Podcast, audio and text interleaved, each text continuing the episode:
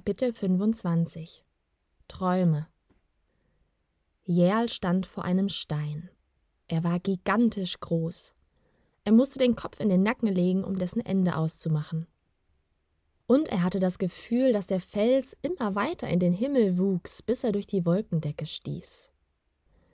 Der Stein war alt und verwittert. Jähl konnte dennoch Muster auf ihm erkennen. Er näherte sich ihm. Er war so breit, dass er beinahe sein ganzes Gesichtsfeld ausfüllte, als er vor ihm stand. Unten war der Stein sogar noch breiter, da er auf einer Art Sockel ruhte. Die Muster begannen oberhalb des Sockels und waren fein und anmutig geschwungen. Jähl staunte. Wer konnte so eine handwerkliche Meisterleistung vollbringen? Er trat noch näher und kletterte schließlich auf den Sockel. Als er direkt vor dem gemeißelten Stein stand und die Muster betrachtete, schienen die feinen Linien plötzlich zu leuchten und sich zu bewegen. Wie feine Schlangen wandten sie sich den Stein hoch und runter. Jähl erschrak. Doch war er auch fasziniert, fast hypnotisiert von den geschwungenen Bewegungen. Nach einiger Zeit hatte er den seltsamen Eindruck, was er sah, waren nicht nur irgendwelche Muster, es war Schrift. Es wollte ihm etwas sagen. Jerl hatte nur ganz oberflächlich lesen und schreiben gelernt.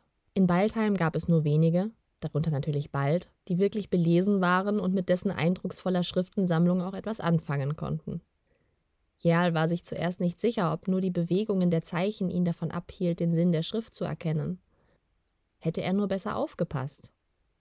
Er starrte angestrengt auf die sich windenden Schriftzeichen, doch der Stein offenbarte sich ihm nicht. Die Zeichen erschienen ihm fremd, Pierre war verzweifelt. Er spürte tief in sich, dass es entscheidend war, dass er die Botschaft verstand. Lebensnotwendig vielleicht. Er starrte, bis ihm die Augen tränten.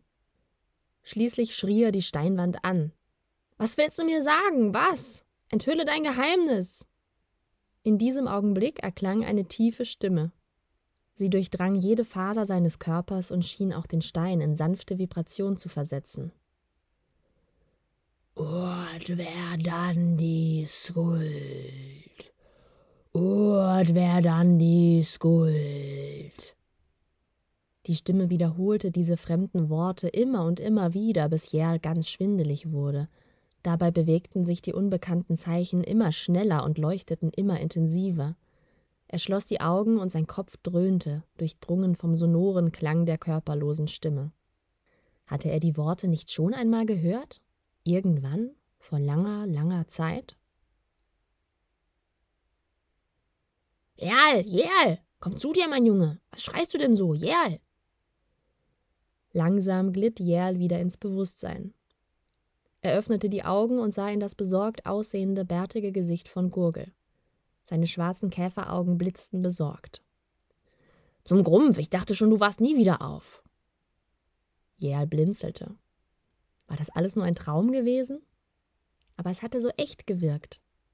Vor seinen Augen sah er immer noch die hellen Schriftzeichen und seine Ohren schwirrten noch von der tiefen, alles umfassenden Stimme. Dann sah er wieder Gurgels beunruhigten Gesichtsausdruck. Er riss sich zusammen. Nur ein Traum, nichts weiter. Warum schaust du so? Ist was passiert? Er rappelte sich mühsam hoch und entdeckte, dass er immer noch am Rand des Steinkreises lag. Es war stockfinster. Das Feuer, das vorher noch so munter gelodert hatte, war heruntergebrannt. Der beißende Rauch war bis auf einen feinen Rauchkringel über der Feuerstelle verschwunden. Wie lange hatte er geschlafen? Zehn Minuten? Eine Stunde? Zwei? Einen ganzen Tag? Er konnte es nicht sagen. Du hast seltsame Worte von dir gegeben, sagte Gurgel vorsichtig. Worte, die nicht aus unserer Sprache sind. Du hast geschrien. Er musterte Jerl unsicher, was genau hast du geträumt? Jerl war ganz durcheinander. Er hatte diese Worte gerufen, aber er verstand sie doch nicht einmal. Wo sollte er sie herhaben? Wo schon einmal gehört haben? Wo ist Gemalda? murmelte er benommen. Ich weiß es nicht. Ich bin gerade zurückgekommen. Um ehrlich zu sein, habe ich ziemlich starke Kopfschmerzen und bin noch recht vernebelt von Gampas seltsamen Substanzen. Aber nun wirklich, Jerl, was hast du geträumt? Du hast mir eine gehörige Angst eingejagt. Es klang fast, als würde eine andere Stimme durch dich sprechen. Gurgel schüttelte sich. Bei näherem Hinsehen bemerkte Jerl, dass Gurgel ziemlich mitgenommen aussah und einige rote Äderchen in seinen Augen geplatzt waren.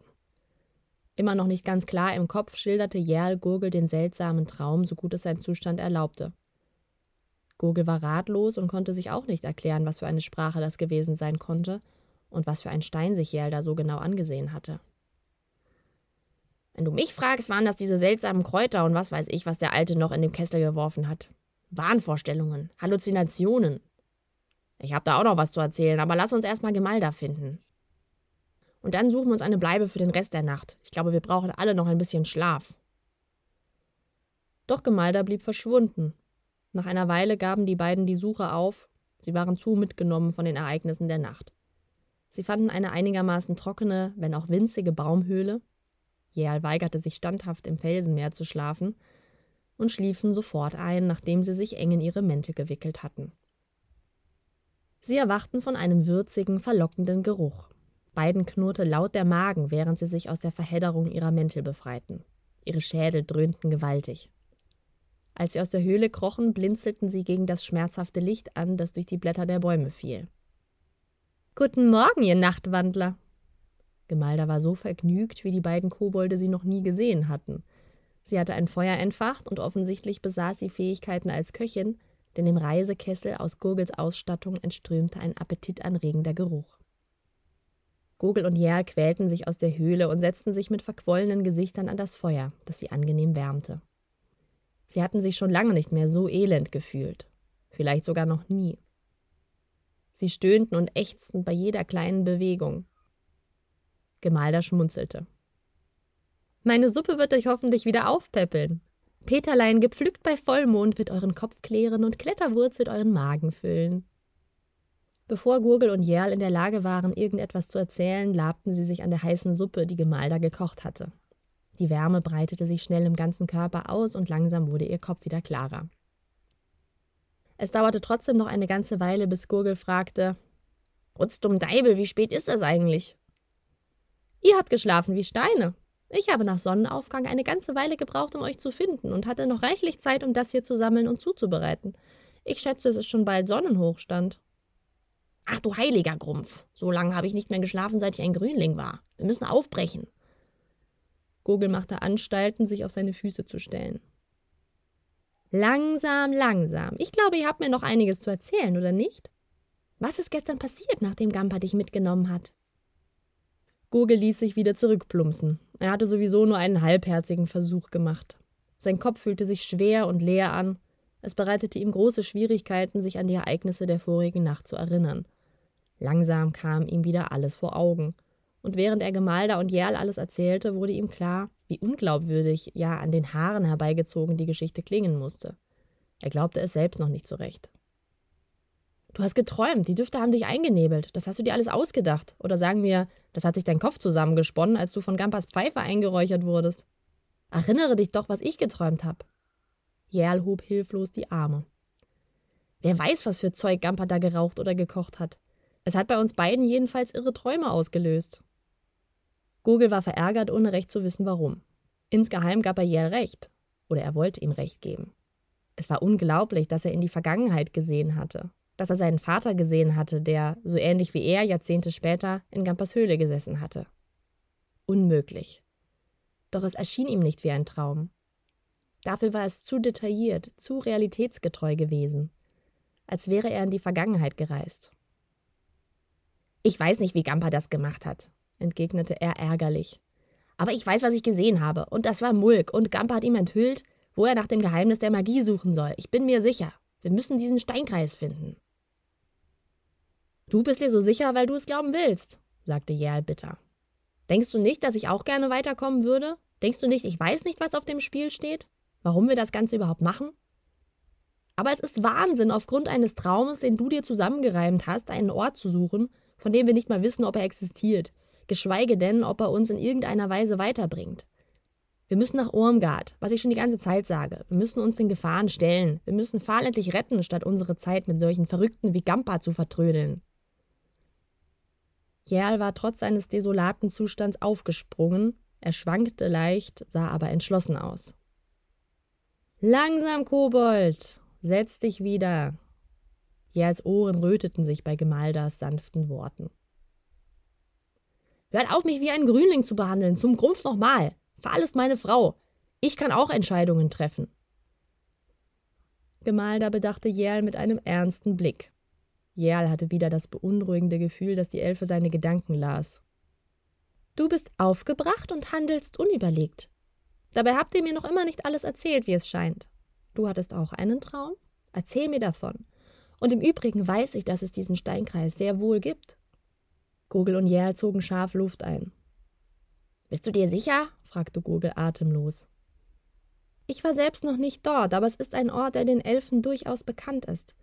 Er wird verehrt, aber auch gefürchtet. Und er hat eine lange Geschichte. Doch zurück zu euch. Jerl, was hast du geträumt? Widerwillig setzte sich Jerl wieder ans Feuer und berichtete von seinem Traum. Er stand ihm noch ungewöhnlich klar vor Augen. Als er geendet hatte, sah Gemalda nachdenklich aus. Kannst du das Wort noch einmal wiederholen? Urt Verdandi Skuld, glaube ich. Komisch, dass ich mich daran noch so gut erinnere. In der Tat seltsam, murmelte Gemalda gedankenversunken. Nach einer Weile, in der die anderen Gemalders Gesichtsausdruck gespannt beobachtet hatten, schüttelte sie den Kopf. Ich habe keine Ahnung, was das für eine Sprache ist, noch was der Traum bedeuten mag. Jal war enttäuscht.